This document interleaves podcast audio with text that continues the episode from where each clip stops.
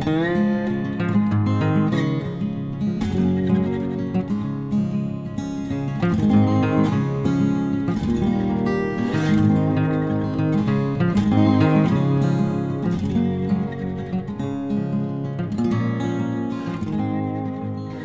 Pferdefreunde, ich bin Johanna von Intuitive Equestrian. Und ich bin Sven.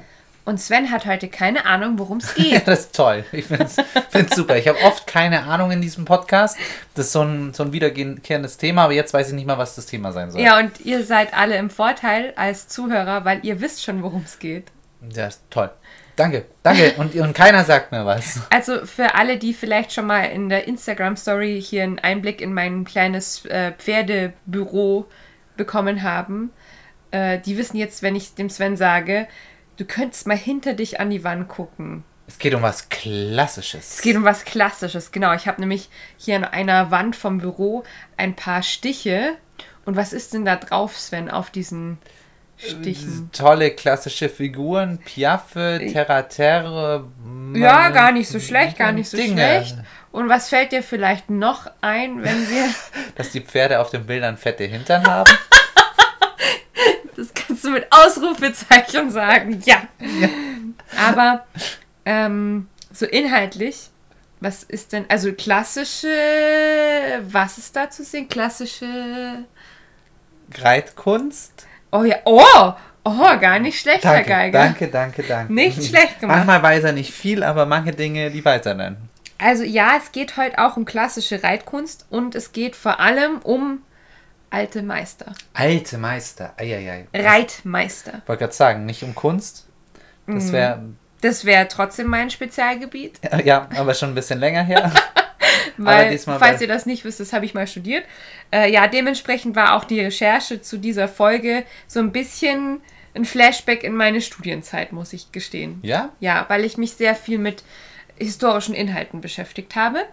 Das mache ich ja sowieso gerne. Ich habe auch äh, in Vorbereitung auf die Folge noch ein altes Kavalleriebuch gewälzt und äh, ja, aber großenteils habe ich mich äh, tatsächlich diesmal auf Wikipedia berufen, weil ich war selber ein bisschen überfahren, wie viele alte Reitmeister So, es das ist jetzt gibt. das Aus für jedes, für jedes Referat in der ja. Schule. Weil, Äh, Wikipedia verwendet. ja, dann bist du raus.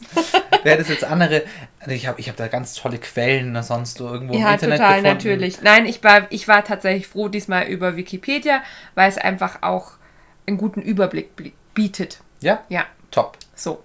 Deswegen, apropos Überblick, Sven, kennst du ein paar Reitmeister? Fallen dir ein paar Namen ein? Nein, das sind bestimmt dann auch welche, die ich nicht aussprechen kann. Gar nicht. Da fällt mir jetzt. Bist du dir sicher? Oh, oh, oh, doch, warte, warte, warte, warte. Ja, ja, Jetzt, ja, ähm, ja. Ähm, nachdem ist ein Bit, äh, ein, ein Gebiss benannt Ja. und es ist, ähm, ach, mir fällt es nicht ein. Hilf mir, bitte. B Boucher. ja, Boucher. Ah, danke, danke, danke. Ja, genau, weil der natürlich, der war ziemlich revolutionär in Anführungszeichen, aber also jetzt, ich habe so eine Liste gerade mit, mit einer Übersicht äh, derer Reitmeister, die ich heute ansprechen möchte Wir machen, mir. wir machen jetzt raus, äh, ich zähle mit, wie viel ich kenne. Okay, Okay, ja. okay. Also Boucher kan kanntest du? Nummer eins hier. Ja. Und der ist aber am Ende dieser Liste zeitlich gesehen. Ich habe die versucht, so ein bisschen zeitlich zu ordnen, Okay, meine okay, Liste okay. hier. Und der ist eher schon am Ende. Also ganz bei der Neuzeit.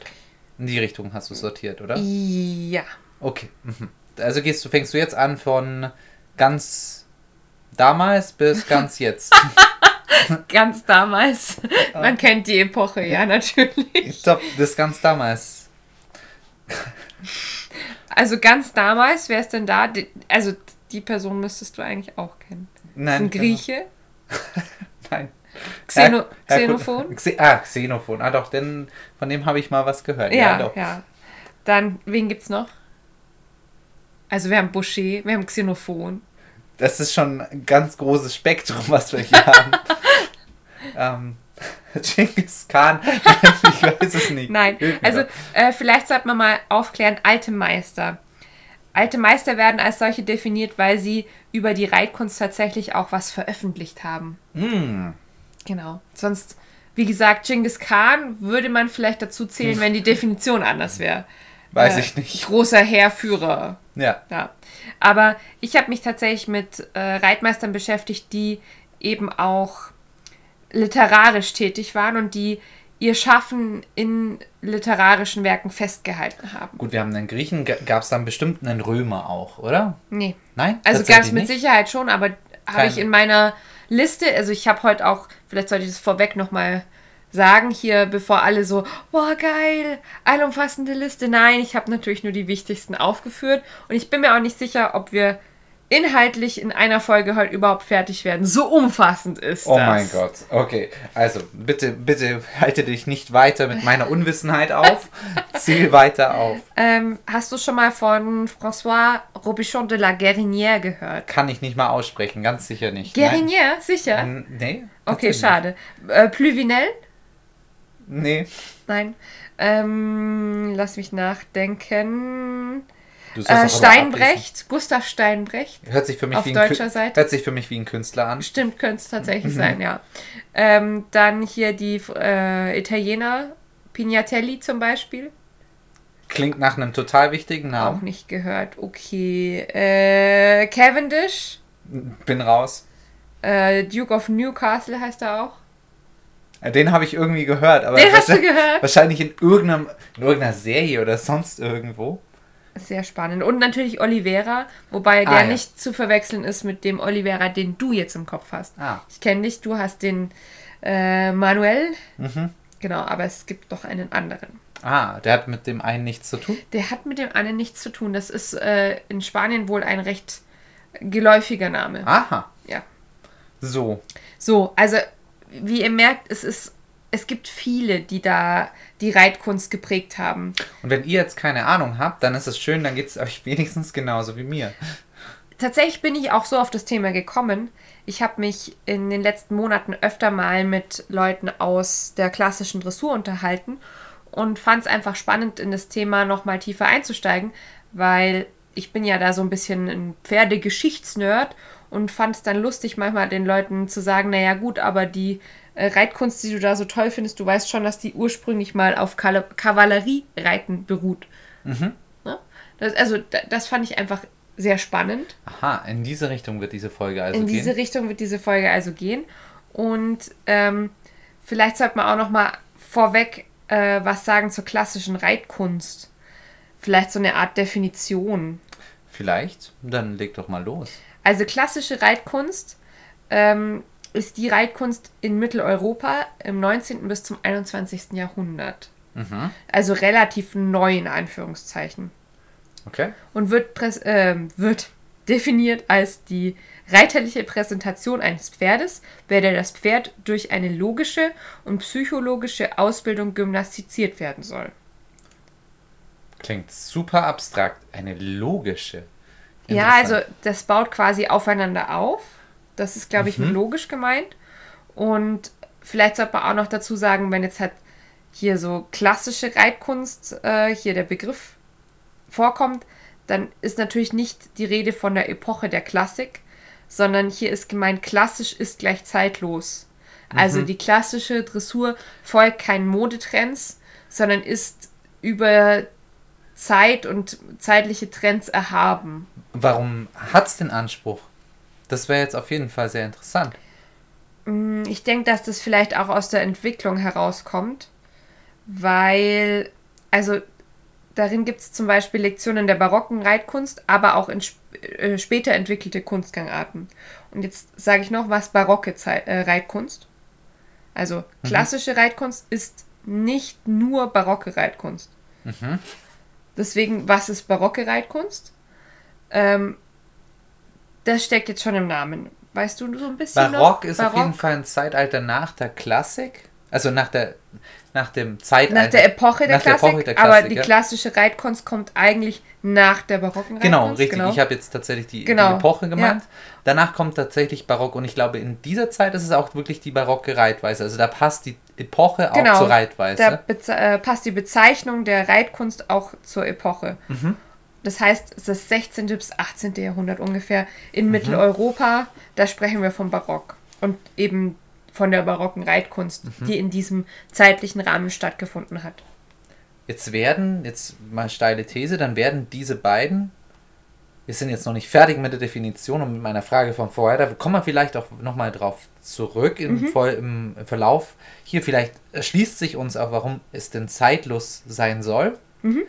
Ähm, aber wenn ich jetzt so an Barock und die Zeit, also was haben wir gesagt, 17. Jahrhundert bis 16. bis 18. Jahrhundert ist der Barock Mhm. und 19. bis 21. Jahrhundert wäre dann eben die klassische, also für mich ist es immer so Ja. eher die moderne Reitkunst, Mhm. wobei der Begriff natürlich auch nicht so ganz Ja. greift. Jetzt gerade im Barocken würde ich behaupten, dass sehr viel und dann bestimmt auch in der Klassik, was du ja vorher schon angeteasert hast, dass es mit militärischem Reiten bestimmt sehr viel in Verbindung auch steht. Beziehungsweise Mhm. auch, würde ich behaupten, gerade Barock, wenn ich mir so diese, diese Epoche an, Ja. angucke, hat das auch viel mit Prunkreiten. Perfekt. Ich denke jetzt so ein bisschen an, äh, wie heißt denn der Sonnenkönig? Ähm, Äh, ja, König Ludwig, Ludwig der der 14. 14., genau. Ja, da bist du gar nicht so weit weg. Also in der barocken Reitkunst war eigentlich das Ziel, ähm, die Pferde zu veredeln, die, ähm, also nicht die Pferde, sondern die Reitmanöver, die man im Krieg benötigt hat. So rum. Ähm, und m, der Barock ist auch so eine Zeit, wo überhaupt seit langem, ne, das Mittelalter gilt ja so ein bisschen als dunkle Epoche, äh, überhaupt Schriften veröffentlicht wurden. Und in der Zeit wurden sehr viele reiterliche Lehren veröffentlicht. Also, das neu so im, die- Gegensatz, im Gegensatz zur Klassik, ähm, wo quasi die alten, alten Meister, für wahrscheinlich auch Xenophon vielleicht so ein bisschen auch angeguckt. Also ich Nee, könnte, würde, würde also ich jetzt die- unterstellen. Achtung, die klassische Reitkunst und die Klassik. Ja, ich weiß. Ich, Genau. ich möchte hier auch gar nicht Aber vor vermischen. dem Barock kommt auch noch die Renaissance zum Beispiel. oh, ja, die, die ja, meinte ja. ich. Die ja. Klassik ist nämlich viel, viel weiter zurück als Epoche. Die äh, liegt tatsächlich vor dem Mittelalter, die Klassik. Ja, ich meinte, gut, da meinte ich in der, Entschuldigung, dann habe ich tatsächlich hier einen Fehler gemacht. Mhm. Ich meinte, in der Renaissance wird man sich bestimmt auf, auf so Leute wie Xenophon Genau, ähm, ja. quasi einfach, so wie man das damals Berufen auch haben. berufen haben, wie man Ja. das auch in der Kunst so oft gemacht hat. Und jetzt im Barocken kommen wahrscheinlich eigene neue Ideen mit genau, dazu. so ist es. Und ich würde jetzt, wenn du das sagst, so veredeln, das, das passt unglaublich in den Zeitgeist, dass man etwas Pragmatisches nimmt und es fast schon. Mhm. auf eine meisterliche Stufe erhebt. Ich würde es fast schon pervertieren nennen, dass man es über. Ach, so würdest du ich würde das fast schon übertrieben. Also so wie das auch mit Mode und so weiter war. Das ist einfach schon übertrieben. Ähm, fern von dessen, was, wo man noch sagt, dass da ist Nutzen quasi direkt Also damit verbunden. ich würde sagen, es hatte schon noch einen Nutzen, aber es begann sich von äh, einer Nutzreiterei langsam abzuheben. okay, aha, aber es war noch sehr stark. Es war daran. schon noch daran Mhm. behaftet. Man hat in der Zeit eine Kriegsführung, äh, wo man vom Pferd aus äh, so, das sogenannte Tummeln betrieben hat. Also man hat Kriegsführung auf kleinem Raum betrieben und hatte Pferde, die dementsprechend äh, auf, auf engerem Raum sehr ausladende Bewegungen machen mussten. Das Terre-à-Terre zum Beispiel ist in der Zeit entwickelt worden, ähm, also so eine Art Mischung aus Galoppsprung und Levade, ähm, wo Jetzt, man du begründest bitte Levade dann auch noch, bitte. Levade äh, ist so ähnlich wie Steigen, nur dass äh, es ein bisschen statischer ist. Also das Steigen ist ja, das Pferd geht einmal äh, mit den Vorderhufen vom Boden weg und kommt wieder runter. Und die Levade ist aber äh, dieser Zustand des Steigens gehalten. Also die halten die Vorderbeine sehr lange in der Luft. Sehr anspruchsvoll. Und kennt man, kennt man von auch entsprechenden Kunstwerken mit Napoleon und, Ja, und so weiter Ja. natürlich. Da, da wurde sowas viel festgehalten. Okay, also das ist nicht nur eine Kunstform, sondern das, da, hier geht es auch wirklich darum, ähm, eine ordentliche Kriegskunst damit zu betreiben und das Pferd als Waffe mit einzusetzen. Genau. Mehr eingebunden. Und wie gesagt, es begann aber, dass sich das langsam so voneinander gelöst hat. Also Mhm.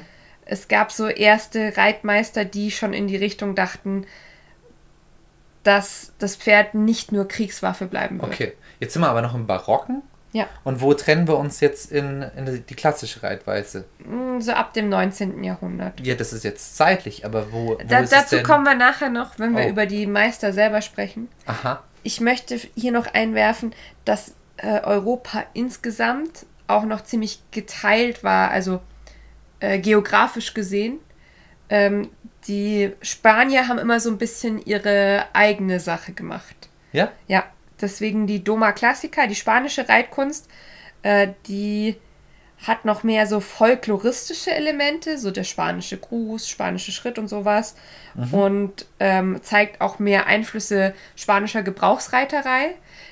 Die äh, Doma Classica ging auch lange parallel zur barocken Reitkunst bzw. klassischen Reitkunst, aber wie gesagt immer mit so eigenen so Einflüssen Twist. und Ausnahmen, genau. Ja.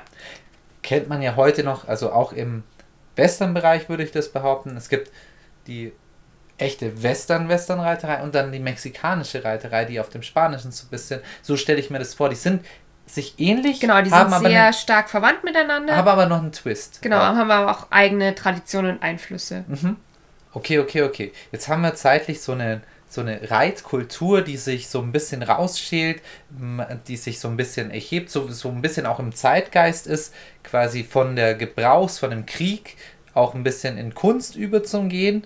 Und ich glaube, das wird wahrscheinlich doch so ein Wechselspiel sein Ja. zwischen den beiden. Ja, und äh, je mehr wir in die Neuzeit kommen, desto mehr sind wir natürlich losgelöst von kavalleristischen Elementen, also wirklich von der Kriegsführung. Genau, das wird wahrscheinlich damit einhergehen, mit der, mit der Muskete und mit der Kriegsführung mit Waffen. Genau. Ich denke, also soweit ich das weiß, jetzt kommt Laienwissen von meiner Seite aus, ähm, sobald wirklich viel mit Musketen ähm, unterwegs war, gab es tatsächlich die, der Beritt war insoweit noch wichtig, dass wir, dass Musketen ja lange geladen werden mussten und man da natürlich eine Kavallerie noch wichtig war, aber sobald schnell ladende Waffen quasi zum Einsatz kamen, war jetzt eine im direkten Umfeld äh, das Pferd nicht mehr von elementarer Bedeutung, höchstens noch ähm, zum Teil für die Mobilität Genau, der Einheit. Mobilität ist ein gutes Stichwort. Äh, Das war tatsächlich auch so zu dem Beginnen, äh, zum, zum Beginn der, der Kriegsführung mit Pferd, ähm, hatte man nur Streitwagen und Mhm. beritten äh, kamen die nur dort zum Einsatz, wo es vom Gelände her nicht anders ging. Also ähnlich im Prinzip wie heute. Mhm. Ähm, und später waren die Pferde eine Zeit lang extrem ausschlaggebend über die Kriegsführung. Genau, und dann, wie du schon beschrieben hast, gab es diesen Wechsel, äh, der viel mit den Schusswaffen zu tun hat, ähm, wo man die Pferde immer weiter eigentlich aus der Kriegsführung rausgenommen hat, beziehungsweise bloß noch als Spezialeinheiten nutzte. Nicht mehr als direkte, die, direkte die, waren Einheit. nicht mehr, die waren nicht mehr ausschlaggebend für Sieg oder Niederlage. Ich würde behaupten, dass es schon noch sehr lange waren. Also jetzt, ich möchte gerade behaupten, im Ersten und Zweiten Weltkrieg selbst noch, zumindest für die Logistik, aber nicht mehr direkt im Gefecht. Ich genau, glaube, damals im Gefecht, ja, im Gefecht Kampf selbst. selber. Ja. Äh, da gibt es dann noch, falls ihr euch dafür interessiert, äh, ganz lustige ähm, Auswüchse. Da hat man versucht, Pferde auf unterschiedlichste Art und Weise äh, mit Rüstung zu versehen, dass die eben Mhm. in diesem Schusskrieg noch eingesetzt werden können. Aber das ist jetzt was, glaube ich, mal für eine andere Folge. Also Ja, äh, da kommen wir schon ein bisschen zu weit vom Thema ab, weil es Ab- soll ja heute um die Reitmeister gehen. genau. Es wollte jetzt nur mal eine Abgrenzung, wo das herkommt.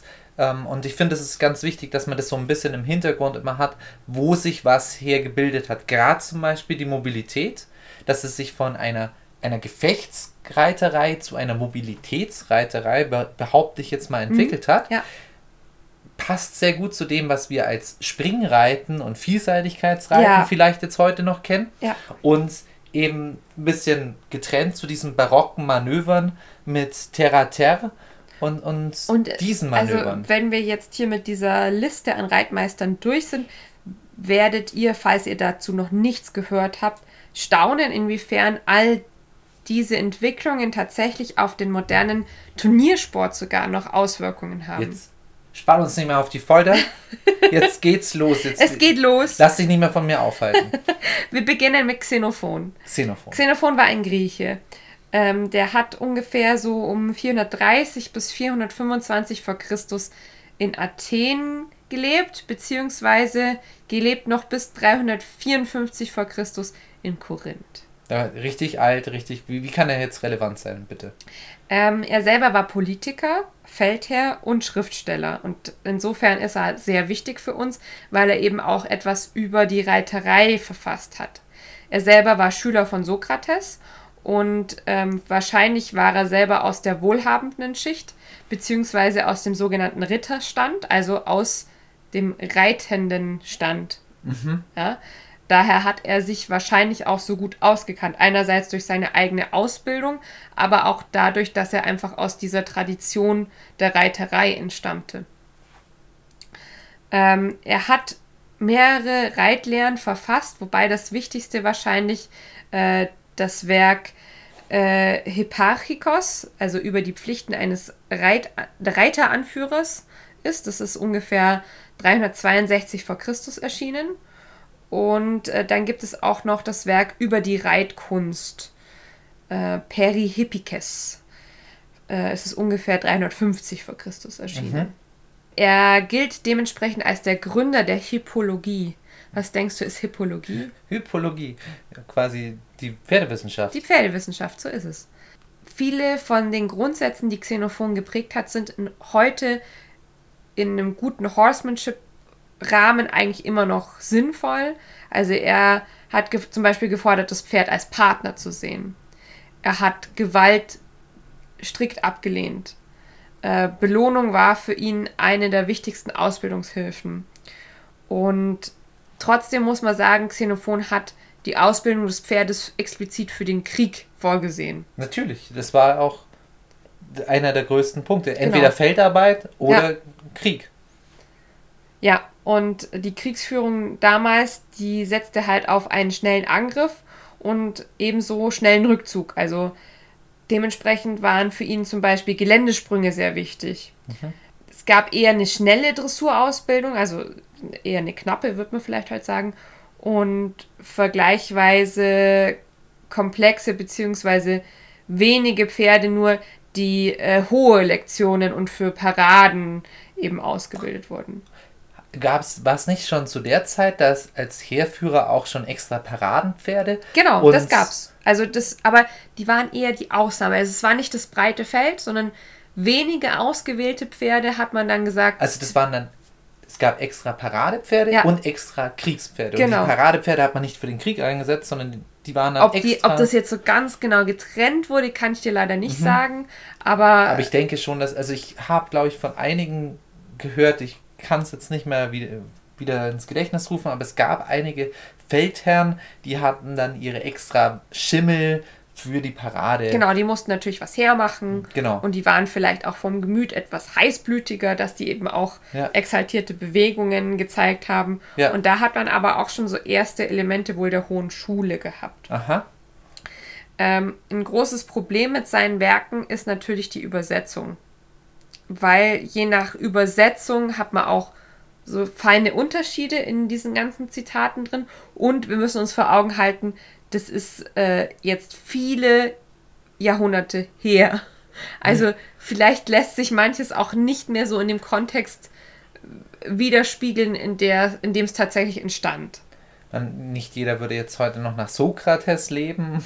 Eben. Also es gibt nicht alles Sinn, aber ja, vielleicht gab es damals schon sinnvolle Dinge, ja. Ich habe ein paar Zitate von ihm rausgeschrieben. Hau her. Ein paar kennt ihr vielleicht, weil, äh, also ich kannte zumindest auch einige. Alea jacta ist. Äh, Ganz sicher nicht. Das war nicht er.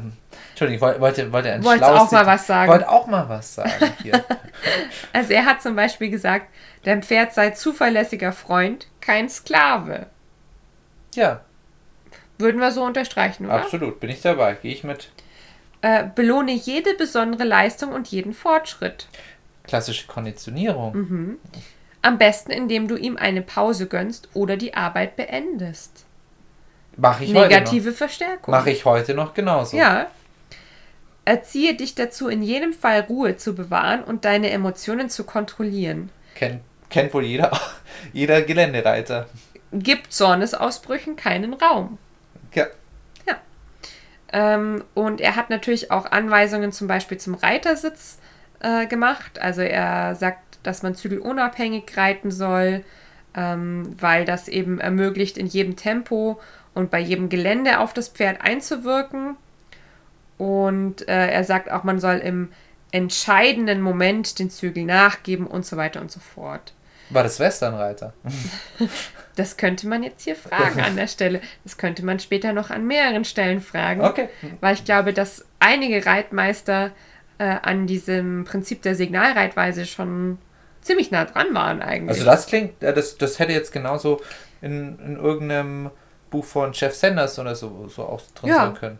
Also man kann vielleicht zusammenfassen, klar, äh, wie gesagt, Xenophon hat für den Krieg Pferde ausgebildet und die Kriegsführung war weit von dem weg, was man später unter Kavallerie verstanden hat und was man vielleicht heute auch unter notwendig für eine Pferdeausbildung versteht. Aber ich würde sagen, es war ein echter Pferdemensch. Ja, also was, was, was ich jetzt raushöre auch ist, ähm, er sieht schon auch das Pferd als eine Art Kamerad. Also damals ist, also die, diese, dieses Sinn eines Kameradens, gerade im militärischen Umfeld, der ist ja tausende Jahre alt. Die, dieses Prinzip, Genau. ich ziehe mit jemand in den Krieg, ich möchte mich auf ihn verlassen. Ich möchte nicht, nicht auf einen Sklaven verlassen, blöd gesagt, sondern ich Ja. möchte mich auf, Ein auf einen, Ka- Partner. einen Kamerad. Ja. Und ich glaube, gerade im militärischen Kontext wird sowas uns öfters wieder begegnen. Genau, und also lustigerweise wird auch äh, mit, mit diesem Bild des, des Kameraden auf vier äh, Hufen bis in den Zweiten Weltkrieg hinein eigentlich dann auch immer wieder angeworben. Also das äh, war auch was, wo man versucht hat, den jungen Männern einen Anreiz zu setzen, in den Krieg zu ziehen. Weil man mit so logisch. einem edlen Gefährten in den Krieg Das ziehen darf. ist immer wieder Kriegspropaganda natürlich und das gehört auch dazu. Trotzdem kann das Bild meiner Meinung nach gar nicht so falsch sein, weil es ähm, trägt gerade das, das Thema mit, mit dem Freund oder Kameraden trägt auch mehr nur mit, weil auch nicht nur das Positive, das wir hören wollen, Kamerad, Freund, die schönen Dinge, sondern auch die Dinge, die wir von einem Kameraden fordern wir Dinge auch und haben eine ganz bestimmte Beziehung. Nicht nur die positiven Aspekte, sondern vielleicht auch die negativen Aspekte und die gehören zu dieser Art der Beziehung dazu. Wir können diese Beziehung dann auch nicht einseitig werden lassen. Und ich glaube, das, das ist in diesem ganz lapidaren Satz, ne, dass, dass man das Pferd wie was als Freund und nicht als Sklaven sehen soll. ja. Ich glaube, der ist schon sehr tief. Und der ist tiefer, als wir den nur oberflächlich, ja, Freund und Sklave, aber der ist sehr vielschichtig, meiner Meinung nach. Also ich glaube, auch mit Xenophon könnte man sich generell noch tiefgründiger beschäftigen. Ich habe es an diesem Punkt sein lassen, weil wir noch einige Reitmeister vor uns haben und Xenophon doch so weit äh, zurückliegt. Trotzdem interessant, wie ich finde. Ja, dass total, dass, dass diese Prinzipien im Grunde damals schon existiert haben, Absolut. obwohl das äh, vor über 2000 Jahren war. Genau. Gut, dann kommen wir jetzt zu einem Reitmeister, der deutlich später lebte als Xenophon. Also wir machen jetzt schon mal einen relativ großen Sprung. Was ist zwischendrin passiert? Dunkle Zeit. Nicht viel, nicht viel niedergeschrieben. Also es, mit Reiterei gab es mit Sicherheit. Wie gesagt, ich habe mich auch mit der Entwicklung der Kavallerie in äh, Europa, aber auch außerhalb von Europa beschäftigt. Aber wir haben halt in Schrift wenig festgehalten. Dunkle Zeit. Das ist Genau. halt einfach so, ja. Äh, und einer der ersten, der jetzt wieder äh, wirklich schriftlich was verfasst, äh, ist William Cavendish, First Duke of Newcastle. Also Oh. wir kommen jetzt äh, nach Great Britain. Ähm, der hat zwischen 1900, Entschuldigung, zwischen 1592 und 1676 gelebt. Und bei ihm war es jetzt ähnlich von der Herkunft her. Also er kommt auch aus wohlhabendem Hause. Sein Vater war Sir Charles Cavendish, Gutsherr von Welbeck Abbey. Und seine Mutter war Catherine Ogle, also eine Baroness. Äh, und er wurde 1610 zum Knight of the Bath geschlagen. Ritter des. Bath ist halt, ist halt eine. Entschuldigung, der Ritter der, der Badewanne. Ja, natürlich. Der ist verwandt. Das ist eine mit- Grafschaft dort. Ist Schon mit der Dusche verwandt, meinst Ja, du? ja, wahrscheinlich. Das ist mit Ritter der Dusche verwandt. Und auch mit Ritter der Kokosnuss. Äh, Aber du sagst es schon Ritter, ne? Also er hatte die englische Ritterwürde. Und Zusammen mit seinem Bruder, dem Mathematiker Charles Cavendish, bildete er in den 1630er Jahren einen philosophisch-wissenschaftlichen Zirkel, zu dem zum Beispiel auch Robert Payne, Walter Warner und Thomas Hobbes gehörten. Äh, die zählen alle zur sogenannten Wellbeck Academy, falls du das schon mal gehört hast. Aber, Zu viele Namen, mein Gehirn explodiert gleich. Äh, also selbst wenn dir die Namen nichts sagen, kannst du vielleicht abspeichern. Er hatte einfach wirklich einen wissenschaftlichen Zirkel um sich herum. Ja, ich verstehe es. Mhm. Das, das waren total wichtige Namen. Klang total wichtig. also er hat dann folgendes Problem gehabt in der Schlacht von äh, England 1644. Ähm, mit wem? Ich meine mit den Niederlanden, aber ich bin mir gerade selber nicht sicher, weil ich es nicht notiert habe und die Recherche etwas zurückliegt. Auf jeden Fall wurde er nach dieser Schlacht unehrenhaft entlassen. Oh, da hat, er, da hat er wohl. Wahrscheinlich hat er. Eine ordentliche Hinteranwendung an, hingelegt. Irgendwas lief nicht so ganz nach Plan, offenbar.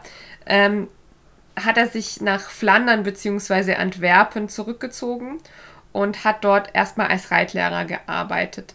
Und in diesem Kontext ähm, sind dann auch seine ersten Publikationen entstanden. Man muss sich vor Augen halten, dass äh, in den Niederlanden natürlich ganz viele erste Buchdrucke entstanden sind. Mhm. Also das war so die, die Hochburg äh, der Literatur zu dem Zeitrahmen. Gut, sein erstes Werk, Méthode Inversion Nouvelle de Dresser les Chevaux. Irgendwas mit Dressur war da drin. ja, richtig. Und richtig. neu. Äh, eine neue, wie, wie könnte man es übersetzen? Neue Methode und Erfindungen für die Pferdedressur. Mhm. Ja. Äh, ist 1658 erschienen. Ah ja, wir, haben, wir hätten noch den englischen Titel auch dabei gehabt. A New Method and Extraordinary Invention to Dress Horses and Work Them According to Nature. Ah, Natural. Genau, das ist dann etwas später entstanden, äh, 1667. Mhm. Ähm, hier haben wir viele Stiche mit dabei von Abraham von Diepenbeck. Da muss man sagen, also da, da ist die Kunsthistorikerin in mir kurz erwacht, die sind natürlich nicht äh, realistisch.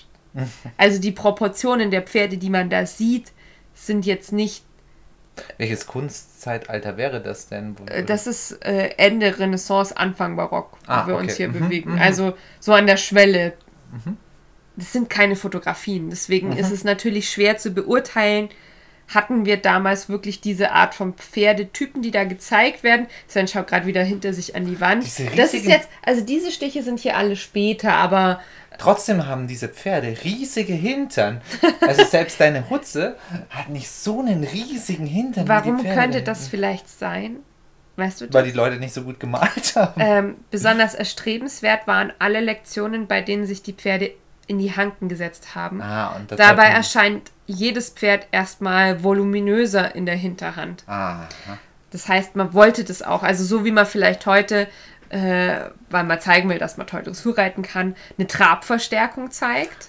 Ah. Hat man halt damals diese Lektion gezeigt, wo die Pferde alle diese großen Hinterteile hatten. Show your booty. Ja. Okay, ähm, Entschuldigung für den Zwischeneinwurf.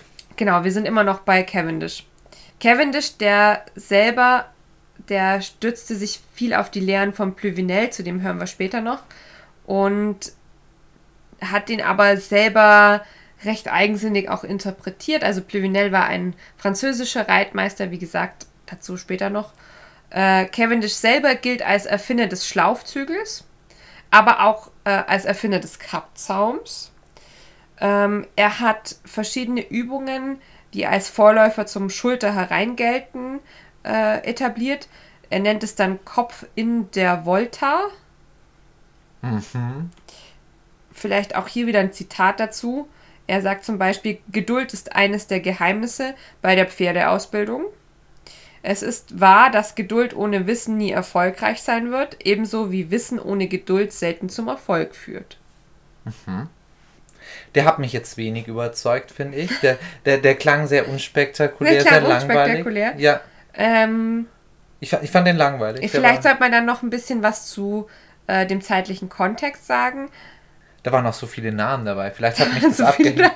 Es tut mir leid. Ich, ich, bin echt ein, stumpf, äh, ein sehr stumpfes Gedächtnis also, hier, aber. Im Grunde sind wir ja hier schon im Zeitraum vom Barock. Und da war halt Kriegsführung, wie ich vorhin gesagt habe, wirklich auf engstem Raum. Dieses Tummeln, mhm. in Anführungszeichen, war wichtig. Ähm, das wurde aber langsam vom Aufkommen der Schusswaffen verdrängt. Und Pferde waren auf dem Schlachtfeld nicht mehr so wichtig. Ähm, und es gab so ein Shift, dass die Pferde eher zur Selbstdarstellung und Präsentation genutzt wurden. Deswegen war es natürlich auch viel erstrebenswerter, äh, die in wirklich komplexen Lektionen wie äh, Piaf und Passage zu zeigen, zum Beispiel. Mhm. Und äh, was ich noch spannend fand, Cavendish selber hatte Parkinson. Oh, okay. Also das weiß mhm. man wohl von ihm. Und wie gesagt, also vor diesem Hintergrund, er war selber wirklich auch Wissenschaftler, hat auch Wissenschaftler um sich herum versammelt, äh, hat sich versucht, auf sehr hohem Niveau mit der Reiterei zu beschäftigen. Also ich fand das sehr spannend. Mhm. Nochmal zu deinem Einwurf, dass die Kavallerie immer weniger wichtig wurde. Ich glaube ja, behaupte ich jetzt, ich glaube, dass sich die Kavallerie zu dem Zeitpunkt von dem Cavendish eher noch gewandelt hat. Ich glaube, dass sie von der sehr schweren Kavallerie deutlich, gerade mit dem ähm, Aufkommen der, der Schusswaffen, besonders in Richtung einer leichten Kavallerie wieder ähm, umgewandelt hat, dass die leichte Kavallerie tatsächlich wichtiger wurde, da die schwere Kavallerie mit schwerer Rüstung und quasi ich mäh einfach die Gegner nieder, tatsächlich nicht mehr so eine große Relevanz hatte. Und genau hier, genau hier ist bei einer leichten Kavallerie ähm, eben viel wichtiger, dass ich das Tummeln haben kann, dass mhm, ich ja. auf engen Raum wirklich selbst kämpfe und mein Pferd auch als zum Kämpfen einsetze, als nur mein Pferd als Panzer, ja. der einfach nur Leute niederreitet. Genau, deswegen eben auch diese Lektionen wie das Terra-Ter, genau. die eigentlich dazu da waren, den Gegner niederzureiten. Und man hat sogar ja, eben die, nicht nur niederzureiten, sondern eben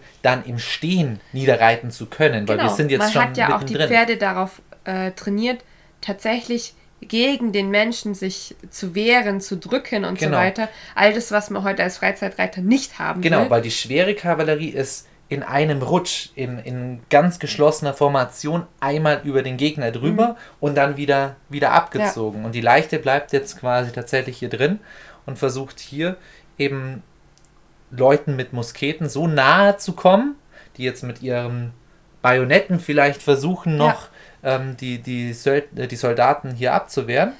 Und da hat natürlich so eine leichte Kavallerie besseres Spiel. Genau. Genau, und ich wollte, ich will das immer wieder ins Gedächtnis rufen, wo wir uns zeitlich befinden, ja. weil Krieg einfach in der Zeit so ausschlaggebend für Technik und eben auch für die Reitkunst eben ist. So, jetzt gehen wir weiter zum nächsten. Genau, wir waren also jetzt in Großbritannien und jetzt kommen wir nach Frankreich. Und Frankreich muss man sich jetzt auch vor Augen halten, ist sowieso dann für lange Zeit die Hochburg der Reiterei. Also Frankreich generell war ja äh, maßgeblich für äh, Mitteleuropa. Später dann. Zu der im, Zeit im Barock, vor allem, ja. ja. Ähm, und in der Reiterei natürlich auch. Mhm. Ähm, es geht jetzt um Antoine de la Baume Pluvinel. Den habe ich gerade schon angesprochen. Ähm, Cavendish hat sich eben zum Teil auf Pluvinel gestützt, hat versucht, ihn aber eigenständig weiterzuentwickeln. Pluvinel hat zwischen 1555 und 1620 gelebt. Er war selber Reitlehrer von König Ludwig dem 18. Ja, okay. Sven überlegt gerade. Ja, ja, ja, okay.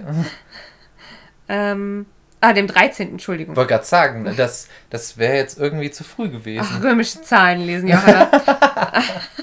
also, König Ludwig der 13. Gut, gut dass ich gut, dass ich so lange überlegt habe. Ja. Du, das hat dich selbst ja. ins Zweifeln gebracht. Du hast selbst gemerkt, irgendwas stimmt Vielleicht hier sollte man hier nochmal sagen, König Ludwig der 13. lebte zwischen 1601 und 1643. Gut, gut, gut, gut. Pluvinel selbst war ungefähr ab dem Alter von 10 oder 17, da unterscheiden sich die Quellen sehr deutlich, äh, Schüler von dem Italiener Giovanni Pignatelli. Ähm, und der wiederum äh, zusammen mit seinem Nachfolger Federico Griso an der 1532 gegründeten neapolitanischen Reitschule lehrte.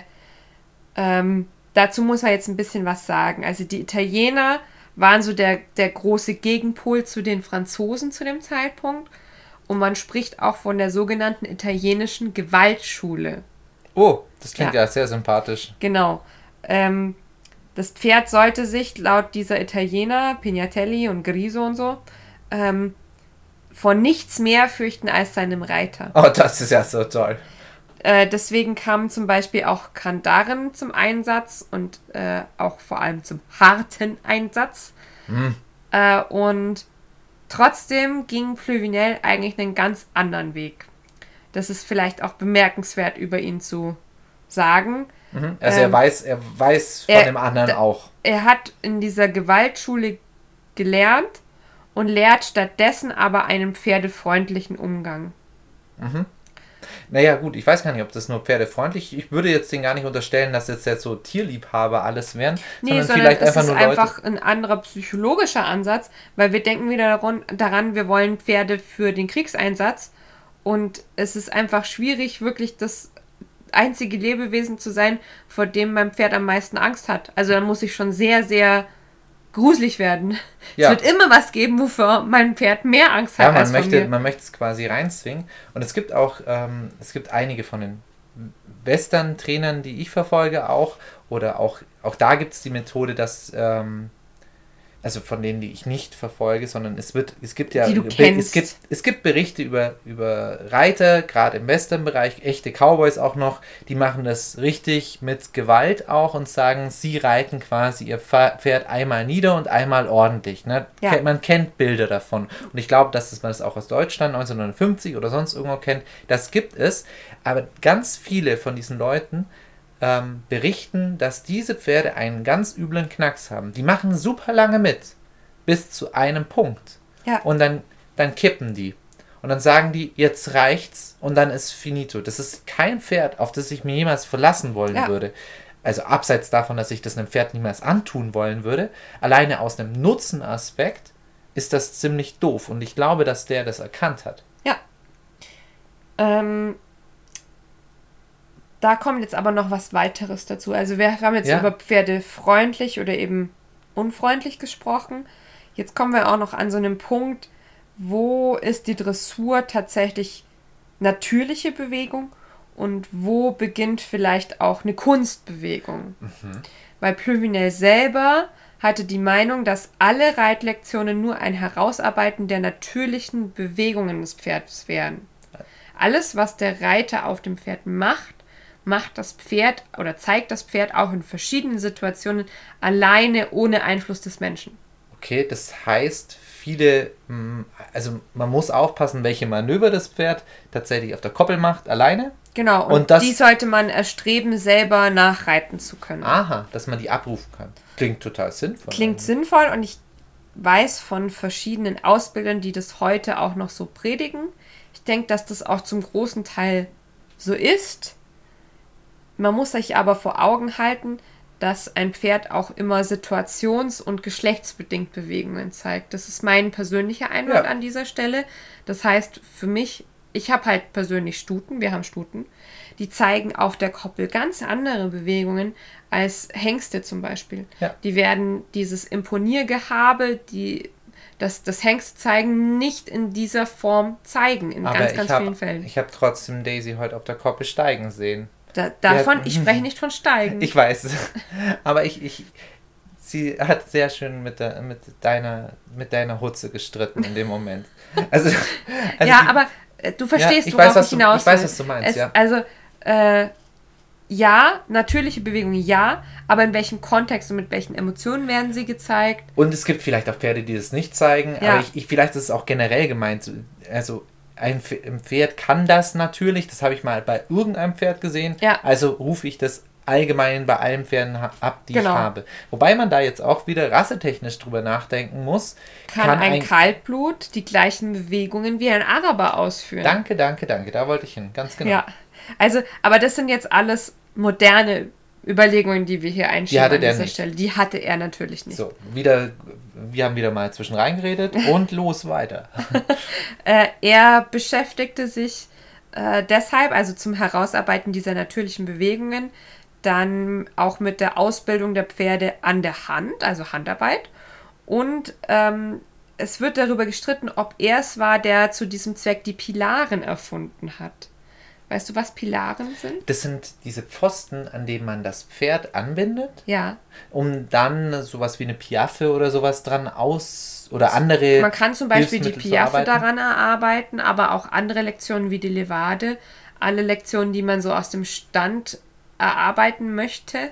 Genau, das wollte Ähm, ich sagen. Wenn ihr das noch nie gesehen habt, könnt ihr zum Beispiel mal bei der Wiener Hofreitschule schauen, wenn die ihre äh, Show, ihre, ihre Vorführungen haben.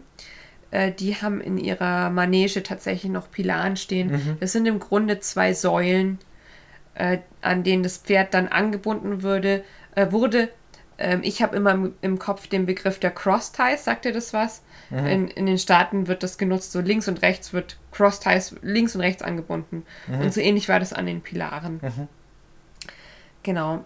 Ähm, aber wie gesagt, da, darüber wird sich gestritten, ob das jetzt wirklich Plövinel war, weil es gibt ältere Quellen, die darauf hinweisen, dass es ein Grieche war. Aber er hat es viel eingesetzt, oder? Er hat es auf jeden Fall viel eingesetzt und er hat es auch propagiert.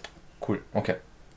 Ähm, von ihm haben wir auch ein Buch, L'Instruction du Roi en l'exercice de monter à cheval. Irgendwas mit einem Pferd. Ähm, Anweisungen für den König äh, in l'exercice der Übung, äh, das Pferd zu besteigen. Also sowas wie königlicher Reitunterricht, könnte man vielleicht Oh, sagen. der hat sich ja gar nicht überheblich gefühlt. Ähm, das sollte man vielleicht auch sagen an dieser Stelle, wenn wir davon sprechen, dass er den König unterrichtet hat und wenn er dann eine Reitschule auch in Antwerpen geführt hat, dann war das nicht nur Reiten damals. Also er hat auch Pferde ausgebildet. er hat, Oder? nee, er hat zum Beispiel auch gesellschaftlichen Umgang unterrichtet. Ah. Tanz, Ah, wir sind jetzt, sich- oh, wir kommen jetzt ganz Genau. arg ins Barocke rein. wie sich junge Männer zu verhalten haben. Oh, wundervoll. Ja. Sehr sympathische Zeit, wie ich finde.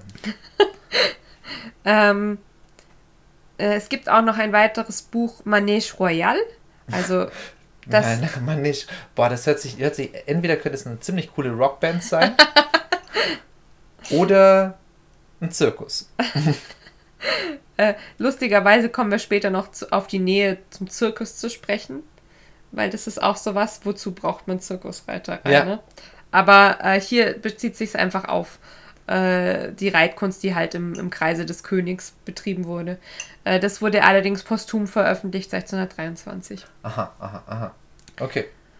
Genau. Ähm, man muss jetzt sagen, bei ihm, Plüvinel, so, äh, wenn er schreibt, war halt der Nahkampf, war die Kriegsführung mehr auf Nahkampf ausgerichtet als noch bei Xenophon. Das haben wir jetzt schon öfter gehört. Und ähm, das war auch der Grund, warum er die Pilaren gebraucht hat. Da also die Pilaren die haben ge geholfen, ähm, erstens früh in der Ausbildung Versammlung zu verlangen, aber auch eben früh hohe Lektionen zu arbeiten. Johanna, warum brauche ich Versammlung? Äh, Denn bei, der, bei dieser nahen Kampfkunst, warum brauche ich das? Äh, ich brauche Pferde, die sehr wendig und sehr ausbalanciert sind, Und warum hilft mir da die Versammlung? weil ich den biomechanischen Schwerpunkt meines Pferdes verändere. Der ist von Natur aus so, dass die Vorhand mehr Gewicht trägt als die Hinterhand, aufgrund dessen, dass Hals und Kopf noch vorne mitgetragen werden und das Pferd eben auch kein Schlüsselbein hat. Aber wenn ich das Pferd wirklich sehr wendig haben will und auf einem hohen Niveau, egal ob jetzt zur Reitkunst oder äh, in einem modernen Kontext zu einer hochwertigen Reiterei einsetzen will, muss ich es schaffen, mein Pferd zu versammeln. Das heißt, ähm, das Gewicht von vorne eben auch nach hinten zu verlagern. Damit ich wendiger bin, Genau. sowohl Ausbalancierte. ausbalanciert ist, sowohl mental als auch physisch. Ja. Kraft ist Kraft. auch so ein Punkt, ne? Ja. Genau, deswegen hat Plüvinel eben auch einen Schwerpunkt auf äh, bestimmte Kunstgangarten gesetzt, wie das Terraterre und Schulsprünge und so weiter, obwohl er andererseits gesagt hat, all diese Bewegungen seien natürliche Bewegungen. Mhm. Jetzt sind wir. Mhm. Jetzt sind wir gleich völlig drin. Also jetzt kommen hier diese ganzen klassischen Manöver kommen jetzt so richtig auf. Ja. Mhm. Gut. Jetzt bleiben wir als nächstes in Frankreich. Ulala. Aber wir machen einen kleinen zeitlichen Schritt. Es geht jetzt als nächstes um François Robichaud de la, Guérinière. Oh, entschuldigt übrigens, wenn ich hier die ganzen Namen so butcher. aber die Leute haben auch immer so unglaublich lange Namen gehabt. Also Guérinière ist vielleicht aber trotzdem einigen von euch ein Begriff. Er hat 1688 bis 1751 gelebt. Sein Bruder war es, der die Akademie d'Equitation in Cannes äh, geleitet hat. Kein Du hast keine Ahnung, wo das ist. Ah, es ist in Frankreich auf jeden Fall. Ich bin mir nicht ganz sicher, wie okay. ich es aussprechen soll. Wie ihr seht, wir kennen uns hauptsächlich mit Pferden aus. Wir kennen uns mit Pferden aus, mit Aussprache nicht so sehr. Und auch nicht mit, mit Geografie, das geht auch eher so in die Hose. Guérinier bekam 1715 sein Diplom als Écuyer du Roi, also als Reitmeister des Königs. Ich würde dir aber im Französisch übrigens schon eine 2 geben, ist gar nicht so schlecht. Bitte weiter. Äh, und ähm, begann dann als Leiter einer Reitschule bzw. Reitakademie in Paris, wo er anschließend 15 Jahre arbeitete. 1730 ähm, nach einem Treffen mit dem Großstallmeister von Frankreich, Prinz Karl Alexander von Lothringen, wurde Guérinier Leiter der Manège de Tuileries. Das war schon immer so schlimm, als wir das damals im Studium hatten. Ich kann Tuileries nicht aussprechen. Ich hoffe, ihr wisst, wovon ich spreche. Schreibst, schreibst das vielleicht irgendwo mal in die Kommentare rein, damit die Leute es googeln können. Tuilerin? Tuilerin. Normalerweise bin ich derjenige, der wirklich Sachen nicht aussprechen kann. Oh, Französisch ist aber auch manchmal fies. Jedenfalls. Okay, zwei Minus, weiter. ähm, da war er dann bis zum Tod beschäftigt. Also dort hat er sehr lange gearbeitet. Äh, Guérinier Was gilt, ist denn eine Manege? Entschuldigung. Manege ist ähm, der Marstall, der königliche Stall, ah, Ausbildungsstall. Okay. Weil sonst kenne ich nur eine Manege aus, aus einer Show oder sowas. Also da hat das bei mir geleuchtet. Tuilerien, oh Gott. Das war okay, Tuilerien, klang richtig. Äh, waren der Marstall von Ludwig dem 15. Okay, da sind wir, okay. Ja. Oh Gott. Ähm, ja. Gerinier gilt als Erfinder des Schulterhereins. Okay, ja, der macht das, das ist, der hat es auch benannt. Wichtig. Der hat es benannt auch. Ja. Mhm. Ähm, und er hat es auch in allen Gangarten abgefragt, also auch im Galopp. Was? okay. ähm, er soll einer der ersten gewesen sein, der den fliegenden Wechsel und den Außengalopp als feste Lektionen tatsächlich genutzt hat zur Gymnastizierung. Mhm. Und im Gegensatz zu Pluvinel wollte Guérinier nicht nur die natürlichen Bewegungen des Pferdes durch seine reiterliche Ausbildung fördern, sondern sie vervollkommnen. Also äh, darüber hinaus noch gehen. Also mhm. besonders im Galopp war ihm das wohl wichtig, dass er da eben noch ein, Ausdruck, ein voll, ein, ein Schliff, also ein Diamant quasi draus macht. Mhm. Ja. Ähm, sein Werk war L'École de la äh, L'École de Cavalerie. Das ist von 1733.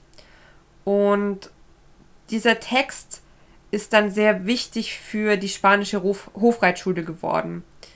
Ähm, eigentlich ist es keine Reitlehre per se.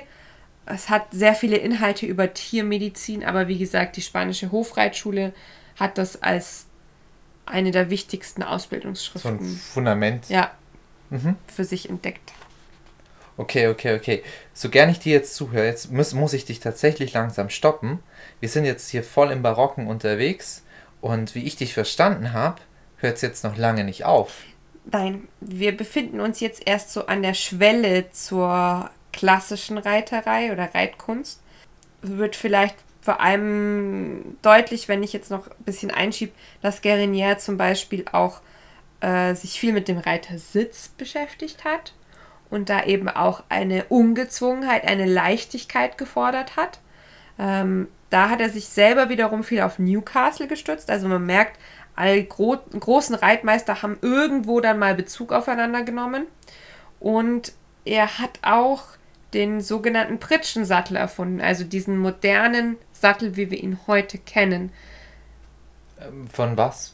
Wo kennen wir den her? Was meinst du als Pritschensattel? Ich kenne sehr viele Sättel momentan in der heutigen Moderne. Du weißt, wie ein Barocksattel ausschaut? Ja. Das ist kein Pritschensattel. Ja, okay. was, was, meinst du da? Ähm, wir haben keine hohen Galerien mehr. Ah, das meintest du? Ja, mhm. genau. Okay, sorry. Dumme Westernreiter-Frage. Ihr verzeiht mir das bitte da draußen. also im Grunde so der erste Schritt zu dem Sattel, wie wir ihn heute kennen, wurde unternommen. Ja, ich kenne ihn nicht. Ich bin ja.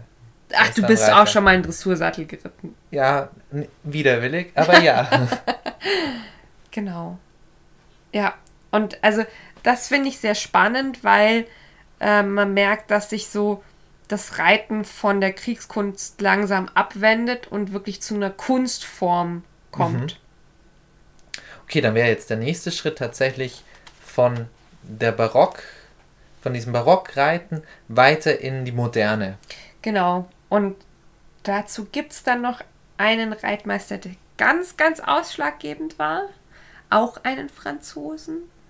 Ist der noch, ist der noch barock? Sonst kann ich den dir fast nicht zulassen jetzt noch. Oder, oder möchtest du ihn jetzt noch äh, einschmeißen? Vielleicht nennen wir den Namen hier an dieser uh, Stelle schon mal so als. Cliffhanger. Uh, ähm, du hast am Anfang gesagt, es gibt ein Gebiss.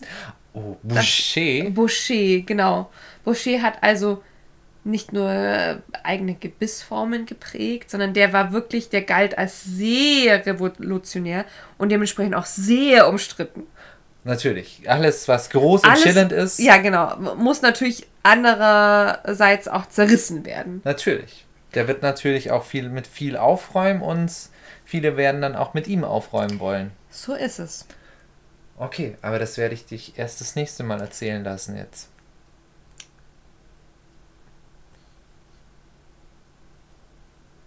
Ja gut, dann kann ich jetzt leider nichts mehr sagen. weigerst muss ich jetzt weitermachen? Ich glaube, du musst jetzt abmoderieren, aber... Bist, bist, weigerst du dich jetzt, ist das jetzt komplette Arbeitsverweigerung hier? Nein, nein, okay, nein ich hör bloß auf dich, wenn du gut. sagst das an dieser Stelle. Aber, also vielleicht können wir schon mal an dieser Stelle zusammenfassen. Das wäre vielleicht wichtig. Kriegskunst. Es, Kriegskunst war ausschlaggebend für die moderne Reiterei. Genau. Und wie, wie heißt das beim Französischen, wenn man da bestimmte Leistungsklassen abschließt bei Sprachtests? Das könnt ihr jetzt übrigens mit dieser Folge auch schaffen. Bitte bezieht euch nicht auf direkt auf Hannah, also Hannas Aussprache, da würde ich nochmal vorsichtig sein. ja. Ähm, in diesem Sinne, ich hoffe, dass ihr beim nächsten Mal nochmal rein reinhört, weil dann wird es überhaupt erst spannend und dann kommen wir endlich auf die Punkte, auf, von denen wir die ganze Zeit reden wollen. Aber die Einleitung, glaube ich, ist jetzt sehr wichtig, genau, damit also man nachher versteht. Die Folge, die könnt ihr nicht, den nächsten Teil könnt ihr nicht ohne diese Folge gehört haben. Unbedingt. Ja. Also, wenn er die jetzt noch also, nicht gehört habt, dann müsst ihr die jetzt hören. Ganz Was? genau. Das ist sehr gut, dass wir das am Ende dieser Folge sagen. ähm, genau, und ich hoffe auch, dass wir euch nicht langweilen mit dem Thema. Also ich, ich finde das super spannend, auch als Westernreiter zu verstehen, wie sich unsere europäische Reitkultur entwickelt hat. Besonders, wir sind ja nicht nur, nur Westernreiter, wir sind ja auch sehr viel in der Klassik machen wir beide ja auch. Ja. Also wir machen ja einige dieser Übungen und auch vor allem die Handarbeit ist auch ein Grundpfeiler unserer Ausbildung an den Pferden. Genau. Und das ist sehr interessant zu verstehen, woher das kommt und auch wie wir das beibringen wollen. Weil man könnte es auf die eine oder andere Art beibringen. Entweder, ich würde sagen, Italienisch jetzt. Italienische ist, Gewaltschule. Oder Französisch ähm, freundlich. ja. Und es ist vielleicht auch das Schöne an der Moderne, in der wir jetzt leben, dass wir auf all diese Wissensquellen zurückblicken können. Deswegen ist es auch wichtig, dass man sich da mal mit beschäftigt hat, auch wenn man nur Freizeitreiter ist oder äh, ausschließlich Westernreiterei betreibt, ausschließlich Gangpferdereiterei und so weiter und so fort. Man ist nicht nie nur ein bestimmter Reiter, man guckt immer über den Rand. So ist es. In diesem Sinne, Hören wir uns. beim nächsten Mal. Tschüss, Pferdefreunde! Ciao!